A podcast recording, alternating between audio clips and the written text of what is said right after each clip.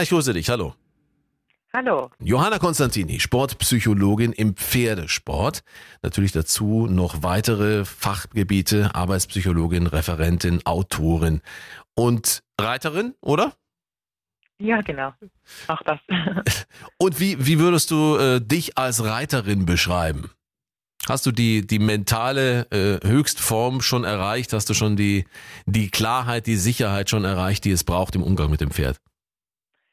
Ähm, ich glaube, das kann ich getrost verneinen. Ich glaube gar nicht, dass das immer hundertprozentig gelingt, weil der Pferdesport einfach so eine komplexe Sportart ist und ganz, ganz viel an mentaler Stärke erfordert in verschiedensten Formen. Ich weiß gar nicht, ob das überhaupt hundertprozentig möglich ist, aber ich denke, wenn man sich damit beschäftigt und selbst daran arbeitet, ist schon sehr viel getan. Johanna, ich finde tatsächlich unglaublich spannend den unmittelbaren, die unmittelbare Auswirkung. Reiterin, Reiter, Kontrolle, Emotionen, unmittelbare Auswirkung aufs Pferd. Es gibt tatsächlich keine andere Sportart, in der das so und tatsächlich nicht zu kaschieren ist wie beim Reiten. Welche mentalen Qualitäten sind gefragt im Umgang mit dem Pferd bei Springreiterinnen, aber nicht nur Springreiterinnen und Springreitern, sondern generell im Pferdesport? Ganz viele verschiedene. An erster Stelle würde ich aber auf jeden Fall die Emotionsregulation sehen. Eben wie gesagt, Pferde haben als Fluchttiere sehr sensible Antennen. Das heißt, sie spüren vor allen Dingen negative Emotionen sehr unmittelbar das löst auch nachweislich bei Pferden Stress aus, erhöht zum Beispiel die Herzfrequenz. Also man weiß heute, dass Pferde auch die negativen Gesichtszüge sehr wohl lesen können und dadurch in Stressreaktionen kommen, also die negativen Gesichtszüge von, von Reiterinnen und von Reitern. Mhm. Ähm, also ist Emotionsregulation, sprich der eigene Umgang mit Emotionen, einfach eine grundlegende Fähigkeit, die man sich als Pferdesportler aneignen sollte, beziehungsweise äh, trainieren sollte. Das heißt, mit welchen Emotionen gehe ich auf ein Pferd zu, mit welchen Emotionen steige ich auf. Wenn es negative Emotionen sind, was ist beispielsweise das Bedürfnis dahinter, was brauche ich vielleicht noch, wenn ich erschöpft bin oder wenn ich verärgert bin und eigentlich aufsteigen möchte, gibt es etwas, das ich an Bedürfnissen für mich erfüllen kann als Reiter, um meine Emotionslage mehr ins Positive wenden zu können. Das wären so Beispiele mhm. für Emotionsregulation, wie sie gelingen kann, wie sie zumindest einmal bewusst gemacht werden sollte. Und gibt es das, was du gerade gesagt hast? Gibt es da äh, Regulative? Gibt es da Tricks? Gibt es da möglicherweise Mechanismen, um damit besser umzugehen? Ja, absolut. Also eben an erster Stelle steht dieses Bewusstwerden und an zweiter Stelle steht dann wirklich individuell zu hinterfragen. Beispielsweise, ich habe einen sehr stressigen Arbeitstag oder einen stressigen Schultag hinter mir. Was kann ich tun, um mich noch ein Stück weit zu beruhigen? Muss ich noch ein Glas Wasser trinken? vielleicht bevor ich aufs Pferd aufsteige, das Pferd zehn Minuten nebenher führen ähm, und dann erst aufsteigen. Also diese negativen oder gestressten Emotionen erstmal dadurch durch diese körperliche Bewegung loswerden können.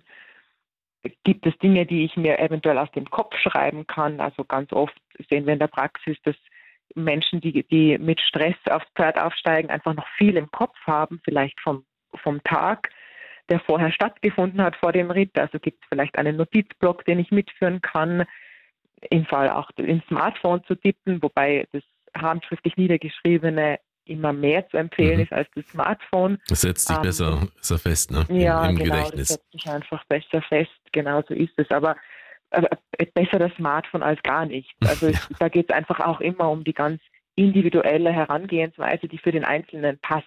Gibt natürlich immer die Theorie und dann gibt es die gelebte Praxis, das darf man nicht vergessen.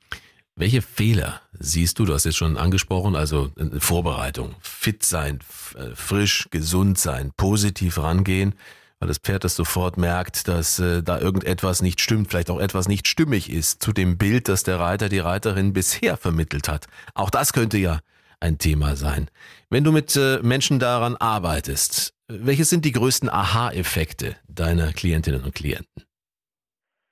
Ja, vielfach ist es die Konzentration zu sehr nach außen. Also die Konzentration, was könnte die denken, was könnte der denken, äh, wie sollte man es nach Lehrbuch machen und vielfach sind die Aha-Erlebnisse dann gegeben, wenn der Einzelne oder die Einzelne merkt, das ist der eigene individuelle Weg. Und das ist der beste Weg und das ist das beste Vorgehen mit dem, mit dem eigenen Pferd, mit den einzelnen Pferden, weil im Pferdesport ist es ja noch hinzukommend, dass man eben mit Lebewesen, wie du gesagt hast, zu tun hat und gleichzeitig auch mit oft mit vielen verschiedenen Lebewesen. Also die Pferde sind ja auch nicht alle gleich und deswegen ist die Herangehensweise einfach eine sehr individuelle. Hast Vielfach du, wird hm? nach außen geblickt und ähm, versucht, etwas zu imitieren, was ja grundsätzlich nicht schlecht ist, wenn man Vorbilder hat, aber trotzdem gilt es immer, das eigene zu sehen und das eigene zu bestärken. Und Johanna, wir sprechen von jeder Art von Reiterqualität, Reiterinnenqualität. Ne? Wir sprechen nicht nur von, äh, sagen wir mal, Hobbyreiterinnen und Reitern, wir sprechen auch von Wettkampfreiterinnen und Reitern, weil das ist etwas, was man als Schablone über alle Situationen legen kann, wenn ich es richtig verstanden habe. Genau, wir sprechen über jegliche Art von, von Reiten, ähm, von Freizeitreiten, von Sportreiten. Also es geht immer darum, mit dem Lebewesen Pferd so gut es geht in Verbindung zu treten. Und da ist es irrelevant, ob ich das im, im Wettkampfparcours oder der Kür oder der Dressuraufgabe abrufen möchte oder ob ich ins Gelände ausreiten gehe. Es geht um diese Verbindung und es geht immer um Fairness und Zusammenarbeit. Johanna Konstantini ist äh, sehr, sehr spannendes Thema. Eben die Frage nach Sportpsychologie im Reitsport, im Pferdesport, aber generell beim Reiten, Verbindung mit dem Pferd. Also das Pferd sieht und fühlt alles, soweit ich es bisher mitbekommen habe. Gibt es Möglichkeiten zu tricksen? Oder ist das tatsächlich nicht möglich? Ich frage als Nichtreiter, also deswegen vielleicht ein bisschen naiv gefragt, aber ich stelle es mir so vor, als ob man ein Pferd nicht täuschen kann. Genau, ähm, zu tricksen ja. Ähm, grundsätzlich ist es einfach nicht immer möglich, alle, vor allen Dingen alle negativen Emotionen zu verstecken, zu vertuschen, weil äh, Reiterinnen, Reiter sind eben auch nur Menschen und uns Menschen gelingt mal mehr, mal weniger, unsere Emotionen in, im Zaun zu halten und in den Griff zu bekommen. Aber man kann natürlich mit gezieltem Training, mit vielen Übungen ähm, dafür sorgen, dass man bestmöglich vorbereitet ist und damit mit dem Pferd am besten in Verbindung tritt. Das beginnt auch äh, bei der Organisation, eben der Organisation von den Tagen, an denen man reitet. Wie schon gesagt, wie teile ich mir die Tage am besten ein, dass ich möglichst entspannt mit dem Pferd zusammenkomme. Das geht über Zielsetzung. Welche Ziele stecke ich mir persönlich? Sind diese Ziele auch realistisch? Kann ich sie messen?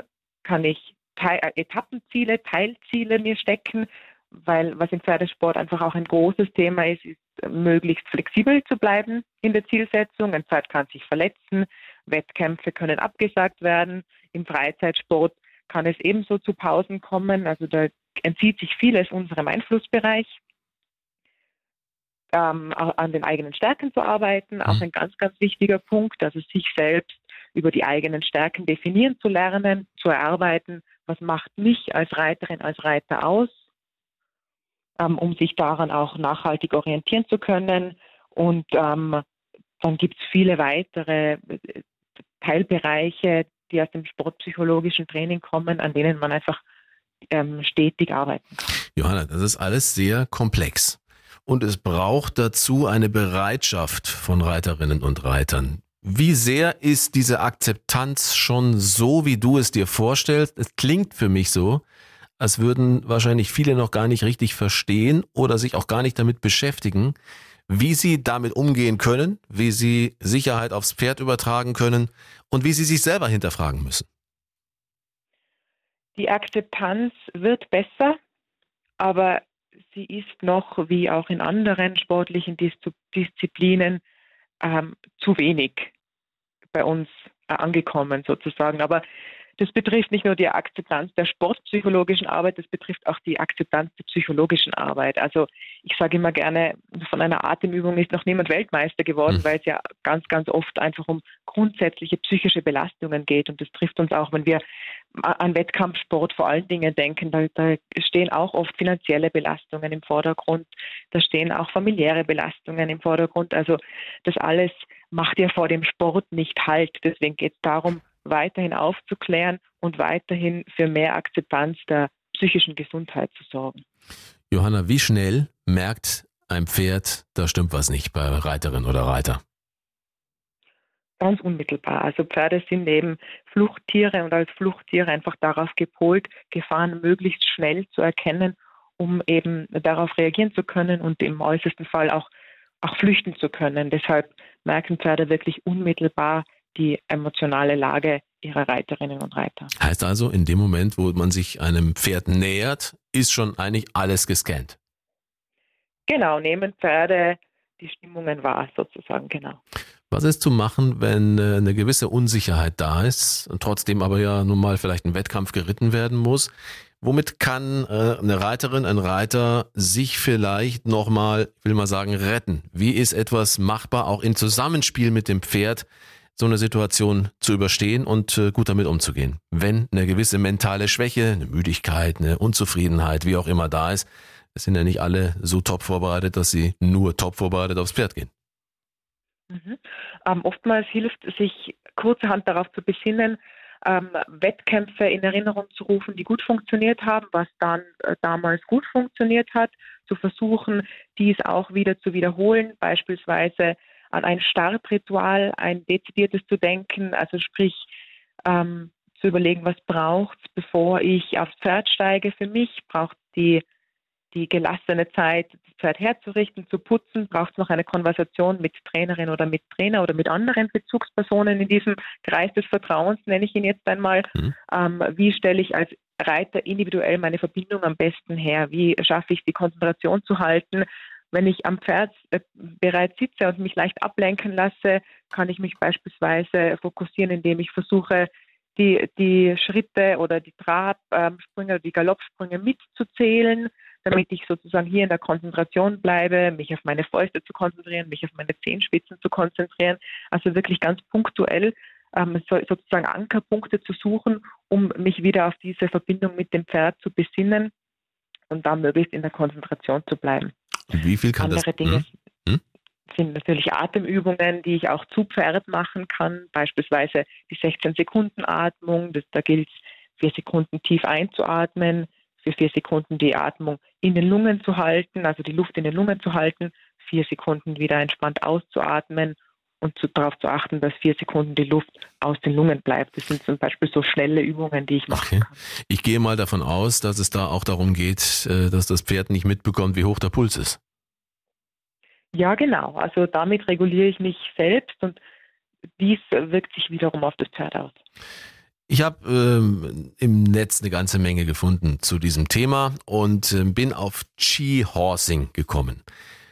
Und ich kann es nicht einordnen. Es äh, sieht für mich äh, sinnvoll aus, es mag irgendwie was dran sein. Oder ist es tatsächlich auch ein bisschen, ich sage es mal böse, esoterischer Kram in diesem Bereich? Was hältst du von diesen Lehren des Chi-Horsing, also Arbeiten mit Energie, Energiefelder, äh, über diese Energiefelder ein Pferd äh, ruhig und auf Abstand zu halten und auch ein bisschen zu dominieren. Was hältst du davon, Johanna? Also ich muss sagen, dass ich das Ski-Horsing im Speziellen nicht detailliert kenne und mich damit auch nicht im Detail auseinandergesetzt habe. Wenn man es auf der Metaebene sozusagen versucht zu betrachten, also würde ich sagen, es hat auf jeden Fall Berechtigung, auf eigene Energien zu achten und auf eigene Stimmung zu achten, um mit einem Pferd besser und also so gut wie möglich in Verbindung treten zu können. Mhm. Ähm, genau, das würde ich vielleicht zusammenfassen, sozusagen äh, dazu sagen, weil ich tatsächlich nicht im Detail ähm, mehr dazu sagen kann. Ich kenne die Studienlage jetzt mhm. speziell zum Skihorsing nicht, aber würde ich sagen, die Stimmung und die Energie im weitesten Sinne ist äh, grundsätzlich schon wichtig.